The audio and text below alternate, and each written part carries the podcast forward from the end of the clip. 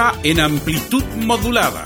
Portales. En tu corazón, la primera de Chile.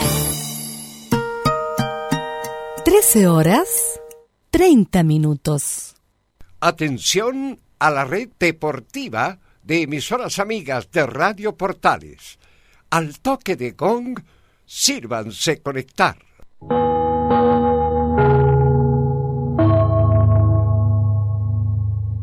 Sesenta minutos con toda la información deportiva. Vivimos el deporte con la pasión de los que saben. Estadio en Portales. Ya está en el aire con toda la emoción del deporte. Comentarios. Carlos Alberto Bravo. Velus Bravo. René de la Rosa. Laurencio Valderrama. Camilo Vicencio. Patricio Muñoz y Ricardo Jamasmí. Reporteros. Enzo Muñoz. Nicolás Gatica. Rodrigo Vergara. Juan Pedro Hidalgo y Rodrigo Jara. Producción, Nicolás Gatica. Técnico, Gabriel González Hidalgo. Dirección, Carlos Alberto Bravo. Estadio en Portales.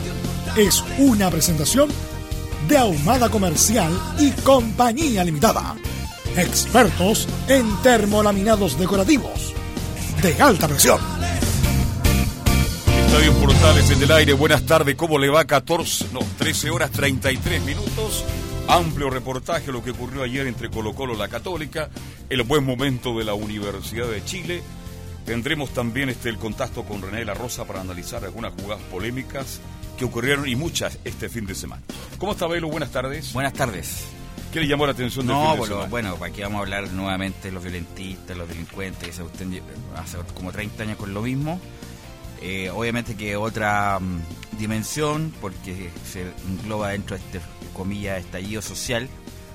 Y mm, bueno, está muy complicado, va a haber reuniones respecto si se continúa o no el campeonato. Pero obviamente otra vergüenza más para el fútbol chileno, esta como muchas ya hace varios años. El presidente del CIFU, García, va a tener una reunión esta tarde con los dirigentes del fútbol chileno. Tendremos también directo en directo, directo en directo, del Club Hípico de Santiago con Fabián Globo Rojas. Esto y mucho más en la presente edición de Estadio Portal. Como siempre, titulares que lee de inmediato Nicolás Gatica. ¿Cómo te va? Buenas tardes. Buenas tardes, Carlos, también a toda la sintonía de portales titulares para este día lunes.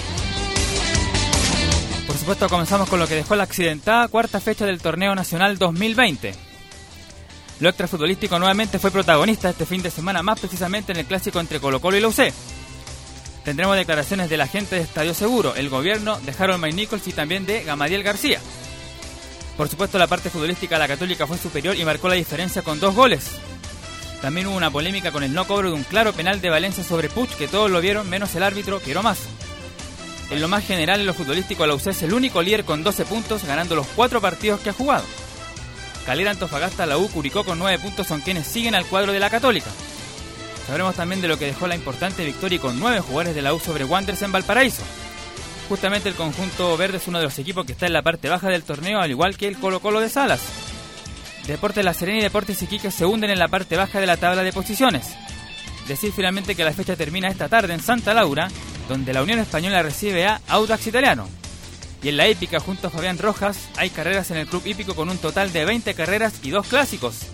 Roselín va por el caballo de plata en el homenaje a Guapi, Luchina vuelve al handicap libre y notas entrevistas desde el club hípico de Santiago. Cuidado con Luchina. ¿eh? Esto y más acá en Estadio en Portales. En Estadio en Portales revisamos las polémicas de la semana. Junto al ex juez FIFA, René de la Rosa. Y ya estamos conectados con René de la Rosa. ¿De qué isla del Caribe se encuentra René? ¿Cómo están? Buenas tardes a todos los oyentes de Estadio en Portales, Velus, de Nicolás, a todos los oyentes, a don Carlos Alberto. Eh, no, me encuentro acá en el litoral central nomás, eh, cerquita, cerquita. En San Carlos, Eh, ah, ya. ¿no? Ah, a mis gustos. Usted me había dicho que, claro, está all inclusive en la isla del Caribe, pero al final se fue al, al litoral. Sí, es literal. Me imagino que está en playa, en playa Grande, donde vino con ah, melón con vino, ¿no? Eh, tiene un nombre el melón con vino, eh, bien, ya no se dice melón con vino, se dice, no sé, en realidad tiene otro nombre, eh, pero tiene un trago así como exótico, un nombre de trago exótico, pero es melón con vino y azúcar. Es muy rico, ya. Bueno, René, vamos a ir al partido. Después vamos a hablar de si estuvo bien o no Piero Massa en suspenderlo. Obviamente que estuvo bien.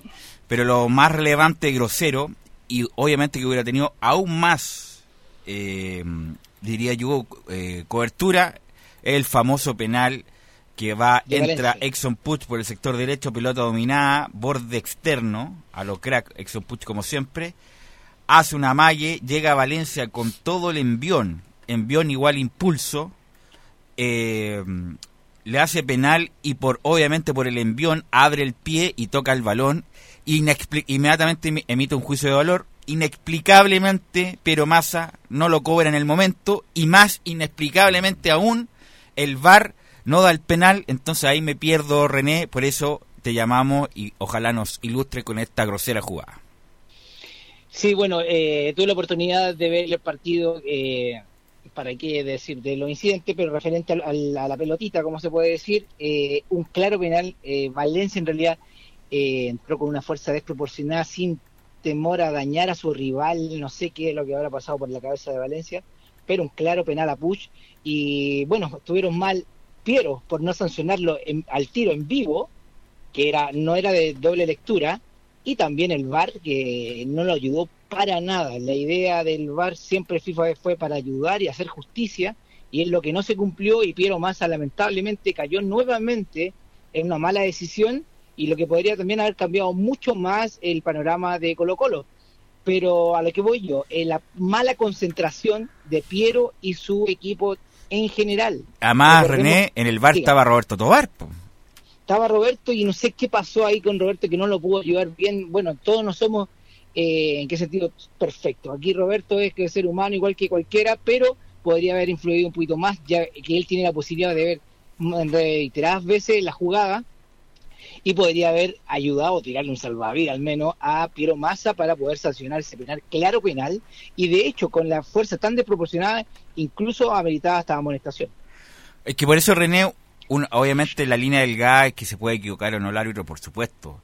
El punto, Pero lo hemos hablado aquí largamente, en nuestro- cuando estás tú, tanto vía telefónica como en vivo acá en los estudios de portales, es los errores groseros. Y este es un error grosero, no es un que, error... Este es el error Claro. más grosero de, de cuando se implantó el VAR. Sí, sí. no es Sí. un error tenue, pequeño, eh, que bueno... Se- de doble claro, lectura, que no uno se la puede lectura. dejar pasar al árbitro. Este es un error grosero, viejo, de interpretación, de cachativa futbolística. De. Eh, mire, yo, yo no vi extraña el- a mí, ¿ah? yo no, no estaba viendo el partido en directo, lo vi después. Y uno después se mete a Twitter a ver qué es lo que pasa, qué es lo que opina. Yo no sé, y lo que digo es que apacaso, no tengo idea. Y me extraña también lo de Borgi. No tan, bueno, para qué estar. No, Borgi dijo que fue penal de inmediato. Bu- Bueno, por eso, se, por eso se entiende, porque él jugó el fútbol. Exacto. Borgi fue claro, yo estaba Pero en es, por eso digo que los errores groseros, ta- los errores pequeños, tenues, donde es difícil la interpretación, que va a una línea del gas, pero este es un error grosero y por eso aún más sorprende, René. Sí, eh, es un hecho súper lamentable, lo digo sinceramente, debido a que recordemos a la gente que Piero Massa, tanto como Roberto Tobar, son árbitros FIFA. Supuestamente, entre paréntesis, es la élite que tenemos de arbitraje nacional.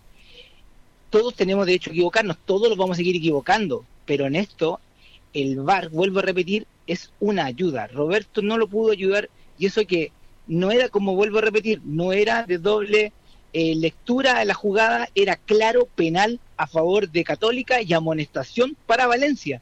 Y eso, mm, ya, dejémoslo que Roberto no lo haya visto, que Pierre no lo haya visto, pero hay tres personas más, las Además, cuales claro. uno que coordina y podría decir, "Sabe, muchacho, eh, yo creo que esa no es la, la salida correcta a este tipo de jugada. Es una jugada gris, no es ni siquiera eh, de doble lectura, a eso me voy a referir. Y disculpe que me, me vuelva a repetir el doble lectura porque era no fácil, si no, ninguna jugada es fácil, pero la evaluación entre Piero y Roberto tendría que haber sido una sola, una sola lectura con el feeling futbolístico que corresponde. Y más encima en las imágenes del, del bar, cuando va al bar, voy a dar esquina, voy a dar esquina, así como Claro. co- tratando de, de validarse con...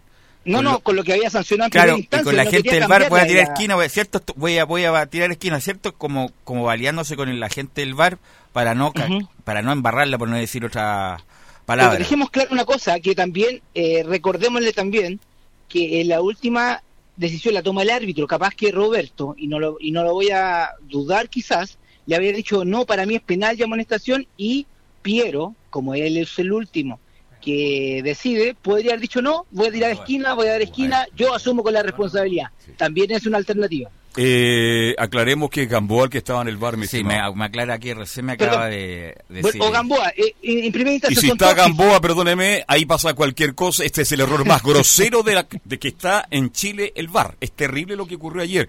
Y quiero respaldar a Borgi porque ha recibido muchas críticas por otro comentario que hizo a raíz de los incidentes. Él dijo de inmediato que esto fue penal. El resto que estaba en la transmisión titularon un instante, pero creo al final velo que a los dos minutos sabíamos todo que esto era No, un penal. era penal. Pero un error tremendo. Y aquí el que Don tiene que pagar es el árbitro eh, central porque él determina al final, pues. recordemos, recordemos que lamentablemente eh, el arbitraje es una competencia. Los árbitros son dos árbitros FIFA. No creo, no quiero pensar mal, no quiero pensar mal. Vuelvo a repetir, no quiero pensar mal que eh, Eduardo no le haya dicho nada a Piero. No quiero pensar mal y que Piero no haya salido de su decisión que no voy a dar esquina, voy a dar esquina y si le están diciendo es penal y amonestación es penal amonestación y él salió con la de él. Eh, no quiero pensar eso porque esa no es la función del VAR, eso no es la función de un árbitro que, que, que ama la actividad, porque está tratando de sacar un partido, no arbitrarlo. A eso voy. Y un clásico Ahora es un René, clásico. Piero, Piero Massa estaba, como tú mismo lo comentaste acá en ediciones anteriores de Estadio en Portales, que está, no, no le está, hace un tiempo ya que no le estaban dando los partidos importantes, ahora le dan un partido importante, obviamente el, el tercer clásico en importancia del, del fútbol chileno, eh, y nos sale bien la- con la parte técnica, digo yo, aunque estuvo bien en una, una jugada de Kusevich que la para con el pecho, no cobra penal, me parece bien. Y bueno, después vamos a comentar lo de, que dio por suspendido el partido, pero él no estaba últimamente como nominado a los partidos importantes. No, no estaba denominado debido a que también estaba eh, internacionalmente afuera, estaba en Colombia él.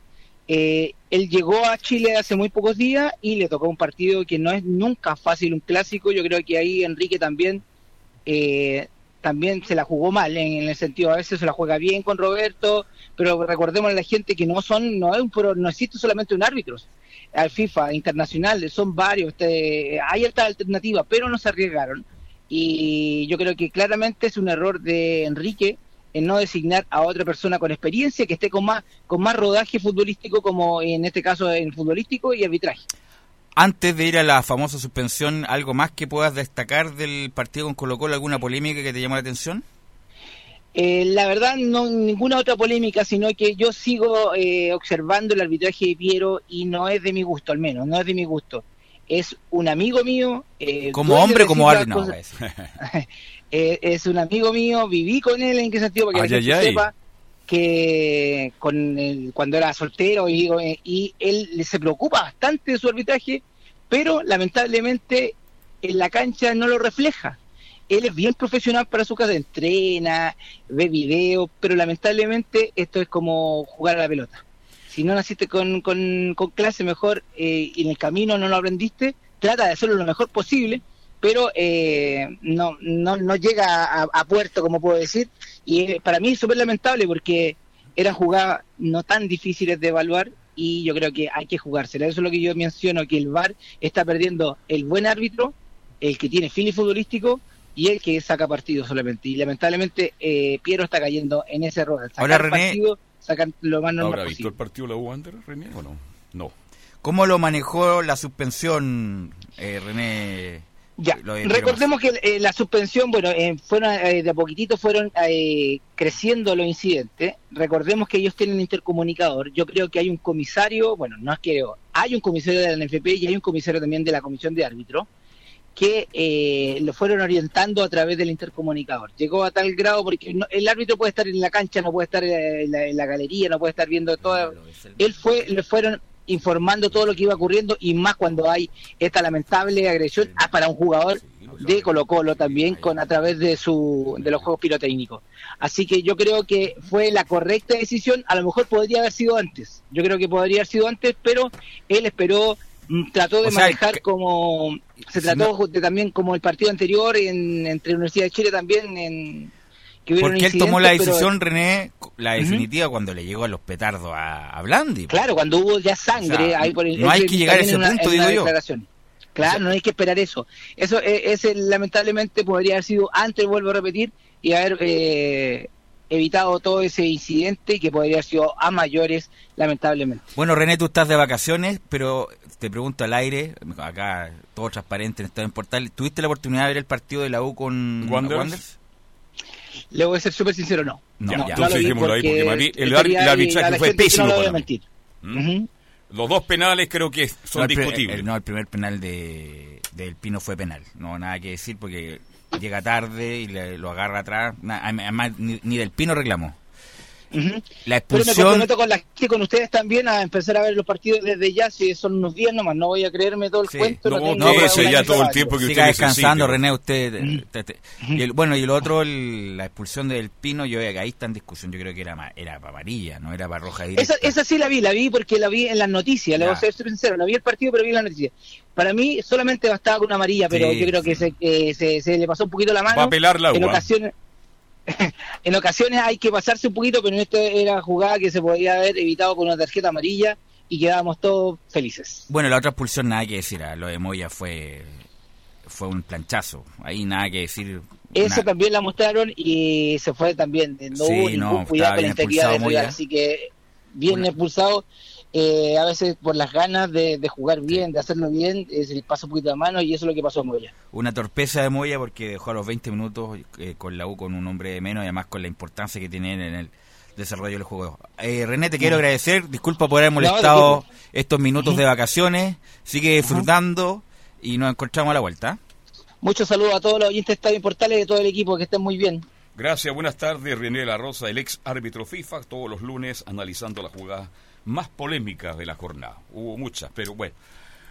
Bien, seguimos avanzando en Estadio Portales, Nicolás Gatica. Vamos con reacción entonces ahora, ¿no? Comenzamos con, bueno, con el equipo de Colo Colo. ¿Con qué vamos? ¿Con lo futbolístico o lo extrafutbolístico? Partamos con los tres futbolísticos. Lo extrafutbolístico, creo que es la noticia, lamentablemente, en este minuto. Claro, porque han habido voces tanto en el, cuando terminó el compromiso ayer o cuando se suspendió en el minuto 70 de partido, cuando quedan 20 minutos más para el inicio del par- para el término del partido y le llegó la esquirla y lo fue artificial al jugador Nicolás Blandi en el pie y también tuvo un corte y también un trauma acústico fue lo que sufrió el delantero de Colo Colo el número 20, así que por supuesto bastante mal lo que ocurrió en la jornada de ayer y de hecho, bueno, hoy día la gente de Colo Colo ya mandó un, un comunicado justamente diciendo Un chiste comunicado. Digamos lo que digamos en, en parte general. Lo primero, ¿Qué dice el comunicado? A ver. claro, lo primero dice, la persona que vulneró la seguridad del estadio y desplegó el lienzo que originó los incidentes y la posterior suspensión del partido entre Colo Colo y Católica ya está identificado y detenido. Junto con condenar todos los actos de violencia observados en nuestro estadio, iniciaremos una acuciosa investigación y pondremos a disposición todas nuestras herramientas internas para identificar a los culpables y disponer de estos antecedentes ante la justicia, de modo que sea aplicados el máximo rigor de la ley. Además, dice, interpondremos una querella contra quienes resulten responsables por estos condenables hechos y entregaremos los antecedentes disponibles al Ministerio Público, de modo de realizar la denuncia correspondiente por la Ley de Derechos y Deberes en el fútbol. Y además dice, finalmente, seguiremos trabajando en mejorar nuestros protocolos de modo de entregar las garantías necesarias para organizar un buen espectáculo. El punto es que como con los problemas que hay en Chile de todo tipo, que lamentablemente, y no por meter miedo, pero se van a acrecentar llegando marzo, autorizaron los fuegos artificiales como primera cosa. O sea, no hay que autorizar nada en este momento. Y aunque en el- sea en las canchas interiores. No, no, no, no hay que autorizar nada en el fútbol chileno por las razones ya expuestas y más encima con la con la crispación que hay en las calles, cosas y No, si es aunque, de aunque- la aunque está de- la gente ahora entre comillas hay una tensa calma porque la gente hay llenos, rebalsados los, las playas del, Del litoral. del litoral y de muchos lugares del sur y del norte, Eh, pero obviamente que hubo un error de la intendencia en autorizar, también hubo error también de Colo Colo. Además, se veía muy feo el estadio, bueno, con estadio Vacío. vacío, Vacío, estadio 12.000 personas. 12.000 personas. La verdad, yo no recuerdo un clásico con tan poca gente, la verdad. Así que, mm, bueno, y con esta de las querellas que todos de los que resultan responsables, hemos, hemos leído tantas veces esas cosas, pero esperemos que... mm, Pero por lo menos está reconocido el, el que inició los incidentes. uno, Uno. pero, pero no es uno, pues son, Son varios. varios. Son varios. Son varios. y- Ahora, ¿quién tiene más culpa acá? Porque Estadio Seguro le echa la culpa a la Intendencia y la Intendencia al Estadio No, no le- Seguro. no, la no. Intendencia autorizó Colo Colo- a juegos Colo de artificios la- la en las canchas interiores solamente cuando saliera Colo Colo al campo de juego. No, pues, se- por eso no hay que autorizar nada. Nada, de nada, ¿no? ningún tipo. Y Colo Colo también, porque Colo Colo es el que hace el operativo de seguridad, contrata los, guardias privados y hace el operativo, tiene jefe de seguridad y todo lo demás. Y la de fue un papelón nuevamente el- lo que vimos ayer. Nosotros estamos comentando lo que vimos acá, pero usted sabe la gente que vende los sándwiches, la gente que vende las bebidas, cómo fueron asaltados y saqueados ayer. Eso no se ha dicho. Recién está saliendo a la luz pública. Los destrozos que hicieron fuera del estadio. Entonces, de verdad que es bastante grave, bastante delicado y ahora el Cifu Velo está, se va a reunir con la NFP a la tarde para ver Sí, pero no Está des- insinuando. descartan descartan una paralización, del pero el, punto es una vergüenza nuevamente. Hay otros hay otros personajes que hablan más fuerte respecto a los violentistas y todo lo demás. La- aquí hemos hablado tanto ya que como ya eh, agotador, aburre la situación. Aburre, no son hinchas, son delincuentes y sobre todo ahora con esta crispación se han aprovechado de la, del pánico y han copado la Plaza Italia, han saqueado, han hecho muchas cosas y la verdad tienen al fútbol, sobre todo los partidos estos como entre comillas importantes en vilo y la verdad eh, ya es desagradable. El diagnóstico más bien, hay un solo diagnóstico respecto de este, de este asunto. El punto es materializarlo, aterrizando de una vez por todas. Pero como estamos en un momento tan sensible para todas las partes, nadie hace nada. Lamentablemente nadie nace nada y esto es realmente muy, muy, muy preocupante. Bueno, ahora vamos a escuchar voces. La primera de el vicepresidente de Blanco y Negro de Colo Colo, Harold Mike Nichols. La primera que habla de la Mike Nichols sobre, dice, muy difícil de explicar lo que pasó. Muy difícil de explicar, ¿va? hemos ya pedido una explicación completa todo el, eh, todo lo que fue el protocolo de seguridad y etcétera. Tenemos entendido que hubo una presión demasiado grande, un grupo muy grande de gente que se descontroló y, y tendemos a creer que ahí pueden haber traído toda esta alta variedad de, pirotecnia que terminaron afectando el espectáculo, pero necesitamos esperar eh, el, el informe final. Ahora, evidentemente, fallaron los controles. Eso no hay que no hay que darle muchas vueltas a ese tema. Hay una falla en los controles que permitió que gente que no venía a disfrutar del partido ni del espectáculo nos amargara la tarde a todos. Bueno, y Colo Colo siempre ha sido súper, eh, an- antes de esta declaración, muy cuidadoso con estas declaraciones, porque la NFP puede sancionar a los clubes organizadores cuando ellos hay una negligencia, un descuido de la organización. Y ahora Harold Magnico reconoce que hubo fallas en los controles, sí. por lo tanto la sanción al estadio Colo Colo lo más probable es que sea, que vaya, que no, que no sea una quimera, sino que, que va. El, el estadio Colo Colo va a ser sancionado justamente por estos hechos que ocurrieron ayer.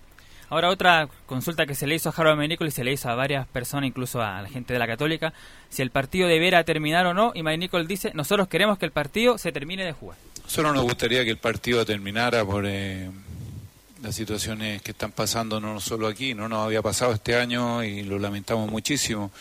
Creemos que por el bien del, del torneo, todos aquellos partidos ya se ha hecho en otras partes donde a pesar de que ha habido serios inconvenientes, han sido capaces de sacarlo adelante. Aquí lamentablemente no fue así. Nos gustaría que el partido termine, digamos, que se jueguen los 20 minutos o 20 algo, lo que sea restante nos parecería que eso es lo que corresponde, pero entendemos que esto será una materia que, que, que terminará el Tribunal de Disciplina y la NFP, que evidentemente acataremos lo que ellos digan. Que se termine porque el fútbol necesita tratar de, de volver a la normalidad, yo lo vengo diciendo hace mucho tiempo, no entendemos por qué el fútbol está pagando todos los pecados, entre comillas, del- de toda esta explosión social. La única actividad o que, que en forma sistemática y en distintos recintos sufre de esto es el fútbol. No es muy difícil para mí explicarme el por qué, digamos. Y yo creo que una de las formas de, de tratar de frenar es que las cosas finalicen los partidos. Porque el fútbol, Harold Mainico, y tú lo no, sabes, pero eso es no una es, caja de resonancia. Pero no es así. Ayer, como nunca pasó, en la Florida estuvo la Polla Records, un grupo de punk muy famoso de España. Españoles, ¿no? Y dejaron la embarrada ahí, eh, y eso que era un, un grupo muy esperado. Nunca había estado en Chile para dar un concierto. Estaba lleno el estadio municipal de la Florida y no sé por qué se le ocurrió eh, ir al escenario, dejar la embarrada y no pudieron continuar. Y eso que es un grupo punk. Mm. Imagínate si fuera otro tipo y te creo que la como que la pero ayer también se fue suspendido ese famoso concierto, no obstante que la mayoría de los conciertos que se han dado en Chile em, y los festivales que está lleno los veranos se han hecho En o se han desarrollado en forma normal. Y después asaltaron casa de los vecinos de, de la Florida, pues se aprovechan del pánico de inmediato, asalto, saqueo, todo lo demás que ocurre habitualmente en estos eventos con tanta gente. Bueno, último que vamos a escuchar ya la parte extrafutbolística para pasar a los 70 minutos donde se jugó el fútbol es el árbitro Piero Massa. Pero perdón, una pregunta, ¿debe terminarse el partido? No, yo creo que no. Yo creo que no. No, Aquí debe ser castigado Colo Colo los- con los puntos, absoluto, con clausura del estadio y aplicar de verdad la mano dura. Eh, llegó el momento ya. El partido está ¿Y definido. a para qué se refiere con mano dura? A ver. Castigar a, los, a Colo Colo que juegue sin público, por Pero ejemplo. ya está bien, pero va a ser un par de fechas, no va a ser en forma No, eterna. pero un par de fechas. No, pero eso va, eso va, eso va a suceder lo más probable. ¿Usted cree? Pero la, la U, Colo Colo en, en veces anteriores también han sido sancionados y no se ha terminado la violencia. La U cuántas veces tuvo seis fechas en algún momento en el 2000, no, no me acuerdo cuándo, seis fechas, hasta en el Monumental tuvo que jugar la U de local. Por lo tanto, lo más probable es que sea sancionado, vamos a ver la, la magnitud de la sanción, pero pero eso no se termina con la violencia. El punto el que quiere el que quiere el que quiere ir a corromper un estadio o hacer violencia lo va a hacer igual, lo hemos hablado tantas veces, independiente de las medidas que se puedan tomar. Bueno, ya pasando al tema futbolístico netamente, bueno, decir que estos 70 minutos y fracción de partido que se jugó, la Católica fue muy superior, Colo Colo tuvo algunos momentos, por ejemplo, un tiro en el poste ahí de, de Juan Manuel Insaurralde. Un Y de ahí nace de- la gran jugada, que Valencia, un gran claro. penal que no se cobró. Una Claro, gran de ahí se jugada de, de surgió- Puch que arrancó 60 metros. Por Dios, puta que es bueno Puch. Perdónenme la expresión, puta que es bueno Puch. Cuando quiere jugar velo es extraordinario. Espectacular. Si no, pues tiene un tiene el quiebre de cintura, la mague que hay quedan pocos de esos jugadores. Eh, Montillo también tiene en la U, Paulo Aranguis también lo tiene en la U. Eh, pero un jugador de barro, quiebre de cintura, que sale por izquierda, sale por derecha, frena, que es muy importante el freno. El autopase Y- que se da al final. Y Puch, lamentablemente él no quiso, Puch no quiso ser más allá, no quiso ser, eh, tener a ver a lo mejor un futuro europeo una, un presente europeo muy importante, ni siquiera fue indiscutido en la selección, ya tiene 33 años, pero en las canchas chilenas nos deleita cada fin de semana. Claro, ayer hubo muchos gritos de la gente de Colo Colo, incluso antes de los fuegos artificiales, la suspensión del partido, derechamente contra Sala. O sea, Sala ya se va, Sala ya se va, los cánticos típicos que surgen. ¿Usted gritaba acompañado o usted omitía Estaba el con grito? todo el equipo gritando que No, se- nosotros estaban ahí, todos muy tristes ayer ustedes, ¿no? No, uno no puede meterse en la parte No, sentimental, no, porque uno tiene que ir broma, con lo, por No, supuesto. sí, es con broma. lo profesional. Sala ya se va, Gritaba la ya gente, se claro. va. Usted se notaba, yo estaba escuchando la se notaba. Pero como justamente, voz, justamente como este, el asunto de la violencia diluyó todo lo futbolístico, pero Católica fue inmensamente superior a Colo Colo. eh, y el único partido en serio que juega Colo Colo en Monumental es uno que, que juega con, con camiseta azul al frente. El resto lo juega a, a medio morir saltando. De hecho, la parte futbolística, dos apenas que habló Mario Salas sobre la parte futbolística, la primera que escuchamos del técnico Salas, justamente reconociendo que la UC fue superior. Yo creo que nos quedamos con la impresión de que la UC fue superior, sí, empieza mejor el segundo tiempo, nos hace dos goles producto de, mm, de, descoordinaciones nuestras. Y, y sí, yo creo que en el transcurso hasta el minuto en que se detiene el partido, yo creo que la, la, la UC era, era superior a Colo Colo. Bueno, otra futbolística del técnico Mario Salas, un poco lo, que pasó en el segundo tiempo, donde fue donde Católica marcó la, la diferencia con los dos goles. Dice Salas que en el segundo tiempo nos descoordinamos y Católica aprovechó justamente esos espacios. El primer tiempo yo creo que controlamos bastante bien la salida de, de- de Católica. Yo no, no, no, no, no, no recuerdo que a través de la salida de ellos no hayan generado alguna ocasión de gol. Eh, lo controlamos bastante bien, le cortamos los espacios, la presión de, de, Colo Colo en el primer tiempo estuvo tal cual lo habíamos pensado. Y el segundo tiempo sí, nos desordenamos un poco y lógicamente empezamos a saltar descoordinadamente, quedaron espacios muy grandes en el medio, en los cuales, eh, en los cuales Católica aprovechó esos espacios, perdimos algunos duelos y, nos quedamos partidos. No, algo sin duda que no se trabaja. Debe Eso fue lo poco futbolístico que dio Salas, Mario. Salas. No, yo creo que no, ¿no? No, no se va a ir. Por ningún, Lo son tres lo- partidos recién. No, pues a mí Independiente que queda con un... Está totalmente al debe Mario Salas, pero al debe, al debe, casi al borde del DICOM futbolístico. No, está en el icón futbolístico Hace tiempo. Mario Sala, pero bueno, lo han sostenido tanto, se lo han jugado tanto, Espina y el señor Moza con Mario Sala, que sería un, un error eh, eh, sacarlo. Ahora vamos a ver cómo le va en la Copa Libertadores. Colo Colo tiene que jugar Copa Libertadores. Eso es lo más. Recordar, ju- juega Copa Libertadores, va a viajar harto Colo Colo. Y, y ya, ¿cuántos puntos quedó Católica? Nueve. Nueve. Nueve puntos 12 contra en tres. cuatro fechas. O sea, o sea, es muy malo lo de Colo Colo. Claro, Incluso Colo Colo está mirando más la parte baja que la parte de arriba, por ejemplo. Está metido con equipos como Wander, por ejemplo, como Iquique, como La Serena, que tiene cero puntos. Por, en ese No, pero yo digo que, Colo. digo que Colo Colo ya está lejos de Católica. Si Colo Colo no va a tener problemas ni con el descenso, ni con ninguna de esas cosas, pero pero el, el producto que ya está nueve puntos abajo de Católica, que el, eh, me imagino que eso es lo que aspira Colo Colo campeonar el, el 2020. El próximo rival es Curicó de visita, ¿no? Claro, justamente donde Colo Colo ganó la última vez de visita en regiones fue en Curicó, así que va a pasar un año justamente y va a enfrentar nuevamente al equipo de la séptima región. Bien, vamos en la pausa, son las 14 con 2 minutos y luego nos metemos con todo referente a Universidad Católica. Radio Portales le indica la hora. 14 horas, un minuto. Comercial IAC Compañía Limitada. La mejor calidad mundial en laminados decorativos. Comercial IAC Compañía Limitada es Vertec en Chile. San Ignacio 1010, Santa Rosa 1779, Avenida Mata 446 y Portugal 501. Comercial IAC Compañía Limitada es Vertec en Chile. Una mirada distinta, con reflexión, profundidad. La encuentras en www.opine.cl. Ya lo sabes, www.opine.cl. Somos tu portal de opinión.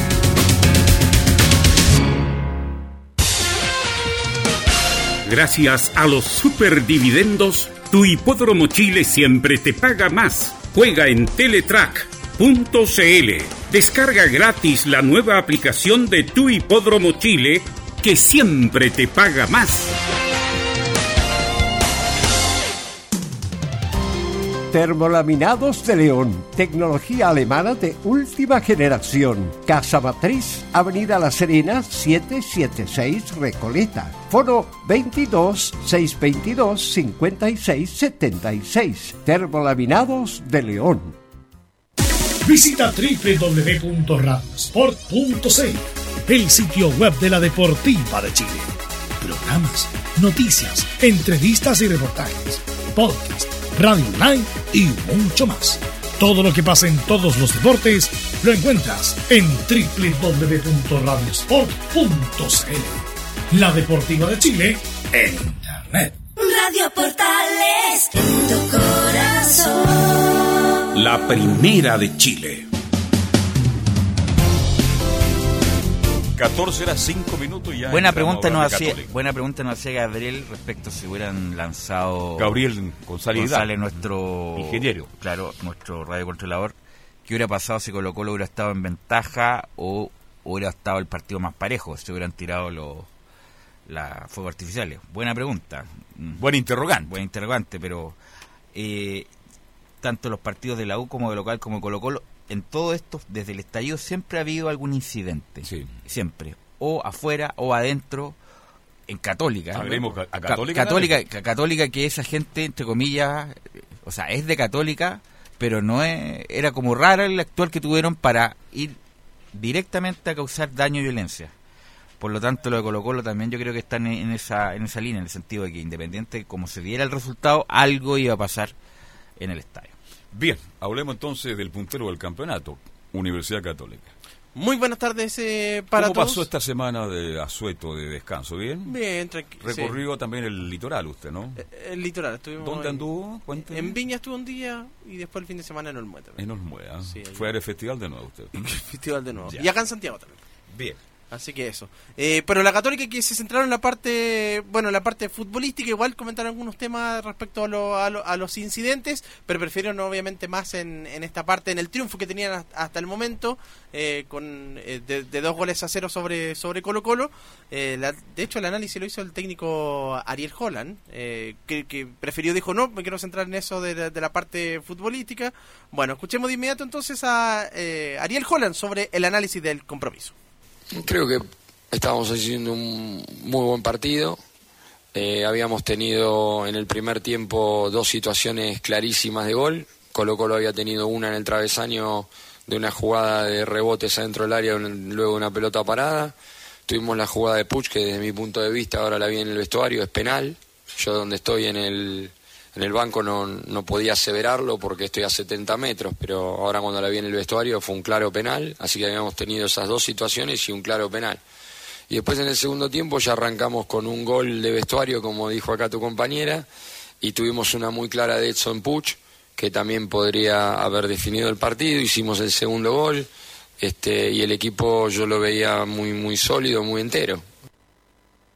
Análisis entonces el técnico Ariel Holland en esta conferencia donde estuvo nuestro compañero Laurencio Valderrama, ¿eh? que estuvo Laurencio Valderrama, que Sí. tuvo mucha actividad este fin de semana. Sí, oye, y, agradecemos. ¿ah? Estuvo conmigo en la mañana para el partido Wander con la U. Tuvimos en la tarde en la cisterna para Palestino y terminó para Colo Colo con Universidad Católica. Y ahora ando buscando el partido. Quiero que ir a Santa Laura a la tarde, pero como espectador nomás. Seguramente. Ya. Así que bueno, el análisis entonces de- del técnico Ariel Holland en esta, en esta victoria y que ya suma cuatro victorias la, la Universidad Católica por los, do- los 13 puntos en, en, en cuatro, en las cuatro fechas que, que se han jugado hasta, hasta el momento, preparando ya lo que va a ser el equipo para la en estos partidos pensando para la Copa Libertadores, que va a ser debuta en marzo, dos semanas más ya, Sí, pues. ya debuta en ese, en ese campeonato en condición de visita. Todavía no se sabe contra contra el rival, podría ser Independiente e Internacional de Porto Alegre de Brasil. También escuchemos a José Pedro Fuensalía, el, ca- el capitán de la, de la Universidad Católica.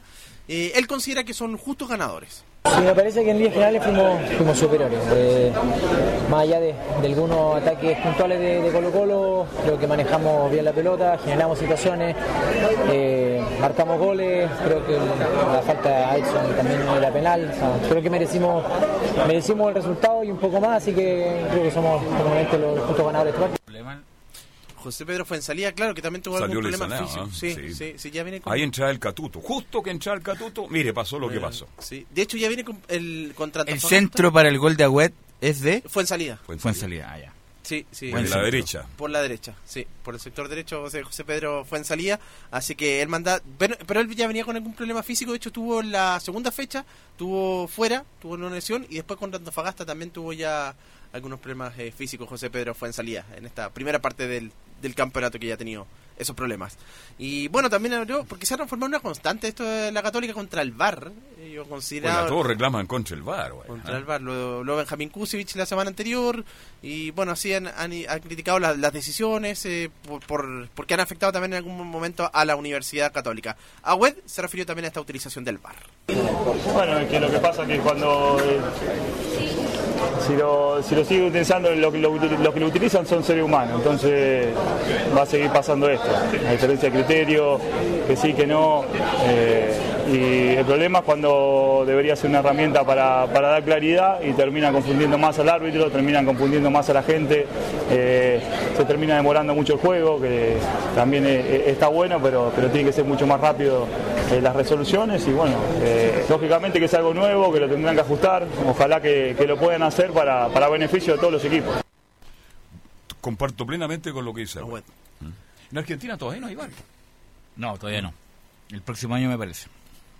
Agüed, que fue el autor del primer gol de la, de la Universidad Católica, otro de los jugadores importantes en el equipo cruzado también ya en estos eh, dos años de la Universidad Católica. Y eh, ustedes lo hablaban también ya la parte extra futbolística respecto a esta reunión que van a tener los del sindicato de futbolistas respecto a una posible eh, paralización del campeonato. También aborda este tema el técnico Ariel Holland y los efectos de paralizar el fútbol. Mucha gente trabaja en el fútbol, muchísima gente. Ustedes. O sea, ustedes, eh, yo ya lo dije en otra conferencia de prensa, no somos solamente los futbolistas y los entrenadores, hay gente que también viaja dos horas para ir a los clubes a la mañana, que hace un sacrificio enorme. Eh, en estos clubes grandes inclusive por ahí están un poco más contenidos por su dirigencia, por sus honorarios, sus salarios, pero hay mucha gente que está en otros equipos que por ahí tienen menor presupuesto y que es su medio de vida el fútbol. Entonces si se para el fútbol socialmente se va a provocar también una crisis importante, porque, insisto, una cosa son los futbolistas y los entrenadores, hasta si se quiere el cuerpo médico, pero hay mucha gente que trabaja en el fútbol y que, y que pasa, no te digo necesidades, pero que le cuesta llegar a fin de mes. El entorno del fútbol es muy amplio, muy grande, pues, es mucha la gente. Oye, yo veo a los comerciantes que van al estadio y ya están, pero molestos, ya están cansados de todo lo que está ocurriendo porque no lo dejan trabajar definitivamente. Bueno, eso podía homologarle a la gente que está en Plaza Italia para abajo, llevan tres meses de infierno. Claro. O sea, eso se puede homologar para muchas partes en Chile. Es un buen ejemplo. Así que eso con la Católica. Eh, eh, Puche, el otro jugador que también terminó con. Lo golpearon bastante y también terminó con, termina con algunas complicaciones. De hecho, siempre sale con hielo también por, por una lesión que tuvo ya el año pasado en, un- uno de los tobillos. Así que también es otro de los jugadores. Pero Pero lo de Kusevich, ¿es verdad que tiene oferta?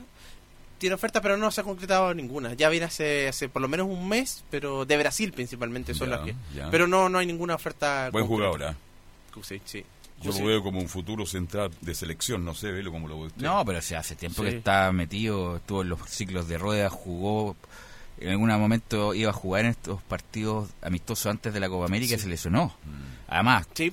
eh, pero Kusevich es cosa de tiempo que se vaya al extranjero, ojalá decida bien, ¿no? Ojalá decía bien porque tiene futuro. Ahora el caso de Bonanote, ¿ah? de nuevo la banca. ¿ah? Llegó Sí. Pinares y afuera Bonanote. Ya va a ser una constante.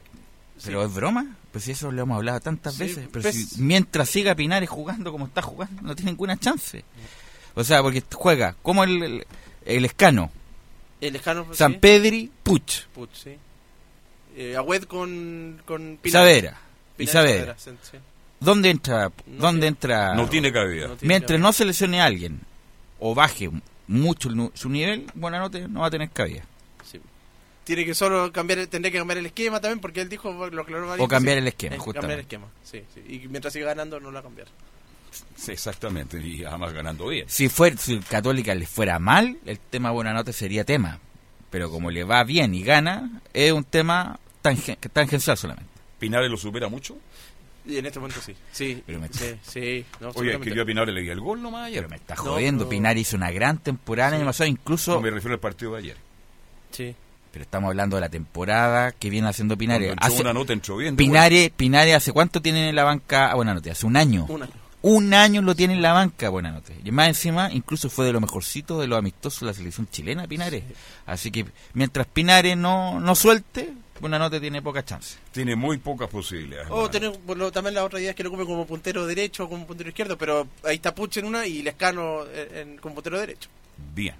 Entonces Católica se prepara para este fin de semana para enfrentar... A Deportes Iquique eso va a ser el viernes a las 21.30. Oye, y Quique no le gana a nadie, ¿no? No, no, no. Perdieron de local 4-0 en su nuevo estadio. ¿Hasta cuándo dura el Pillo Vera ahí? Buena pregunta, ¿no? Para un concurso. Bien, ¿estamos en contacto ya? Dejamos la Católica, colocó y nos metemos con la U de Chile. Enzo Muñoz, ¿cómo le va? Buenas tardes.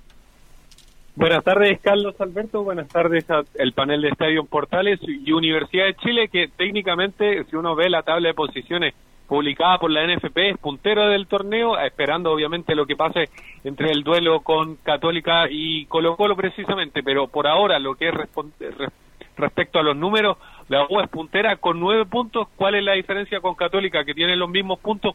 Los goles porque la, la Universidad de Chile tiene 11 goles a favor y 4 en contra, una diferencia de más 7, lo cual hace que sea, por lo menos si Católica le gana el partido a Católica, que es lo más seguro contra Colo Colo, Universidad de Chile va a ser el segundo en el campeonato, cosa que no pasaba hace mucho tiempo. Y recordar Pero que- las palabras de Hernán Enzo. Caputo que dice que... Dígame. Recordar que hay varios con nueve también, tanto Fagasta con nueve, Unión Calórica con Ah, mira. nueve y Curicó con nueve. El Curicur, el equipo de Jara, ya. Sí, por lo mismo decíamos que por la diferencia de goles, por la, por la diferencia de goles, solamente la U está segunda. Escuchemos primero porque ah, producto de estas tres triunfos seguidos de, de Universidad de Chile, muchos se ilusionan por ahí con, con pelearle a la UC y Hernán Caputo dice que van a ir paso a paso en este campeonato 2020. El triunfo, por supuesto que, que muchas veces tapa algunos errores y eso no nos tiene que, dejar de lado seguir trabajando y ver nuestro horizonte. Estamos recién comenzando, tenemos una muy buena cantidad de puntos, pero queremos más. Siempre pensamos más, este grupo piensa eso. Pero como dije anteriormente y también a tu colega, yo creo que hay que mucha humildad, con mucha tranquilidad. Vamos por buen paso, pero, pero queremos seguir. Pero bueno, valorar, hemos sido críticos de la U y con justicia por el pésimo año que hizo el año pasado, pero el partido que le ganó a Wander es de total mérito del cuerpo técnico y del plantel. Jugar con nueve jugadores a esta altura en el profesionalismo es muy difícil, con dar dos hombres de ventaja. Eh, y más encima con rendimientos individuales muy interesantes, la verdad, con lo de Galani, que sigue confirmando Galani eh, lo importante que es la calidad intacta de Montillo que siempre le da ese toque, toque. ese toque de calidad, de desequilibrio. Lo de Pablo Arangui, que sigue consolidándose, que puede ser un jugador muy interesante, no solamente para la U en esta temporada, sino que para, ¿por qué no? Para la selección chilena en algún momento del proceso. Eh, lamentable lo de Bocellur, Muy que quería, ir- como que se perfiló mal Bocellur, por eso le vino lamentablemente el desgarro. Y lo de Del Pino Mago, que tiene es muy caballo loco a ese. Es muy caballo loco del Pino Mago, que se dio muy bien cuando pasó de lateral izquierdo. Ojalá que la U le pueda levantar el- la sanción, porque ahí perfectamente Luis del Pino Mago podría Va jugar la U. podría jugar de lateral izquierdo y Osvaldo González con Carrasco. Interesante también lo de Casanova, que ganó por arriba a dos hombres de Santiago Wandy y dejó sola Guerra, que a pesar de lo crítico que soy con Guerra, por lo menos se, se apoyó bien y fue interesante los movimientos que hizo Guerra. Así que muy buen triunfo de la U, ganarlo con nueve a Wanders en Playa Ancha siempre es importante y además tres triunfos consecutivos que hace mucho tiempo que no le pasaba a la U. Buen trabajo también Sí. de Carrasco. ¿m? Sí, escuchemos a Hernán Caputo que le preguntan derechamente cuáles son los factores determinantes para ganar con nueve jugadores en Playa Ancha y esto es lo que responde el DT de Universidad de Chile acá en Estadio Portales. Yo creo que la concentración en todo momento nos llevó primero a ir mejorándola, porque con estar con un jugador menos, después luego con dos, hay que estar con todos los sentidos bien puestos. Y el plan de juego, yo creo que el plan de juego nunca nos salimos de ese libreto, creo y admiro a los jugadores en todo sentido en cuanto a la seguridad y convicción de lo que planificamos. Y bueno, eso muchas veces te da el premio de la victoria, y en este caso creo que fue así. Ahí precisamente escuchamos a Hernán Caputo. Otra más, habla Rodrigo Golver, gerente deportivo de los Azules, que habla precisamente del tema que ustedes ya señalaban, la baja de Jambo Seyur, un posible desgarro en el isquiotibial derecho, cuatro semanas estaría afuera, pero esto es lo que dice Rodrigo Golver sobre la baja del Bose. Lamentablemente vamos a perder a Bose, quizás por un... No, no tengo el, no tengo el diagnóstico, pero probablemente lo vamos a perder por, por un tiempo. Y, y Hernán, bueno, se encargará de, encontrar la mejor solución para, para ese puesto. Y la verdad es que en, ese sentido, eh, creo, lo, Saca entró y entró bien. Tenemos a Diego también que puede jugar en esa, en esa posición, así que yo creo que eh, no va a ser o sea, es malo perder un jugador así, obviamente, pero probablemente no sea tan terrible.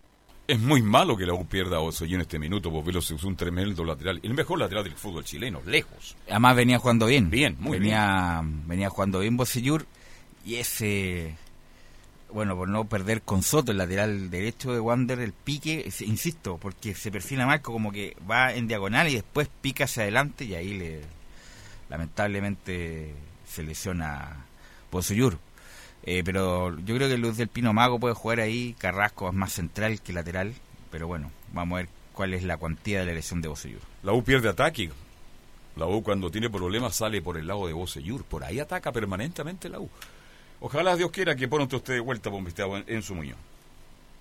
Sí, lo del Pino Mago, como usted lo señalaba, y lo señaló precisamente Rodrigo Golver posterior al partido con Santiago Wander, que van a apelar, pero también sería una baja en la defensa, y sobre todo esto considerando la baja de José la baja de Del Pino, la defensa estaría más o menos con, con Matías Rodríguez, Osvaldo Gon- González, Casanova y Carrasco. Pero escuchemos, le preguntamos derechamente a Hernán Caputo cómo está Osvaldo González, ya que no viajó con el plantel, se suponía que iba a viajar, finalmente no viajó, y, eh, y escuchemos precisamente al DT de la U hablar sobre el defensor. Bueno, hablando de Osvaldo, yo agradezco muchísimo, es un jugador que, que respeto muchísimo y que conoce esta historia del club, bueno, con sus grandes títulos en, en este club. Lo siento mucho que hoy no pueda estar en cancha, pero que, que está con nosotros en todo momento. Siento que todavía falta un- para estar el 100%, muy necesario para este equipo. Osvaldo va a poder estar para el próximo partido. Y vamos a ver cómo va el, el trámite de la semana y, y ahí evaluaremos. La revista está para volver ya, po. Era un partido nomás, ¿no? Sí, sí, pero es que había vuelto contra Inter de Porto Alegre, por eso es bien extraño que no haya estado con el plantel porque contra Inter estuvo como estuvo en la suplencia, pero pero ahora por un tema médico, Hernán Caputo lo decía que no estaba a 100%, por eso no no lo quisieron arriesgar y precisamente le pregunté si es que iba a estar para el próximo partido y dicen que lo están evaluando. Otro tema que también preocupa en Universidad de Chile, el tema de, de las tarjetas, de las expulsiones.